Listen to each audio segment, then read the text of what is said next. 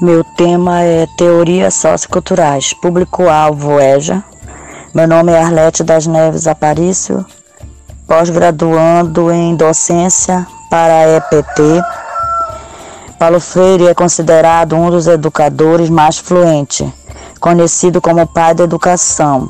Suas concepções educacionais teve início em 1960, causando um grande impacto mundial. Lançou o livro Pedagogia do Oprimido, escrito em 1996, sendo o mais conhecido e publicado em vários idiomas. Em vários idiomas. E só em 1974 essa obra foi publicada no Brasil. Seus primeiros projetos eram voltados à alfabetização de adultos. Em 62, ele e seu grupo alfabetizaram 300 cortadores de canas em apenas 45 dias. É, sabemos né, que alfabetizar adulto ainda é algo muito de, desafiador para o professor.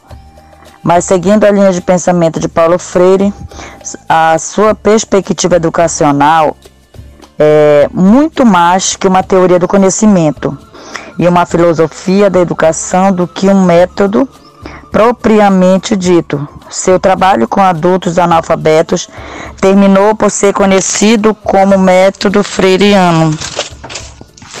É, enfim, a teoria de Paulo Freire é entendida como método é, filosófico do conhecimento. Ele fala que existe uma sabedoria popular, ou seja, os alunos trazem consigo vivências, conhecimentos e hábitos que devem ser levados em conta no sentido de uma conscientização a uma transformação social em uma forma horizontal em que alunos e professor aprendem juntos, com, com intensa interação. É, este né, é meu podcast direcionado à educação de jovens e adultos.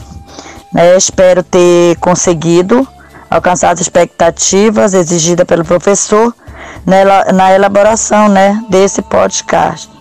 É, o mesmo, né, ele foi proveitoso e de suma importância para a minha aprendizagem, né?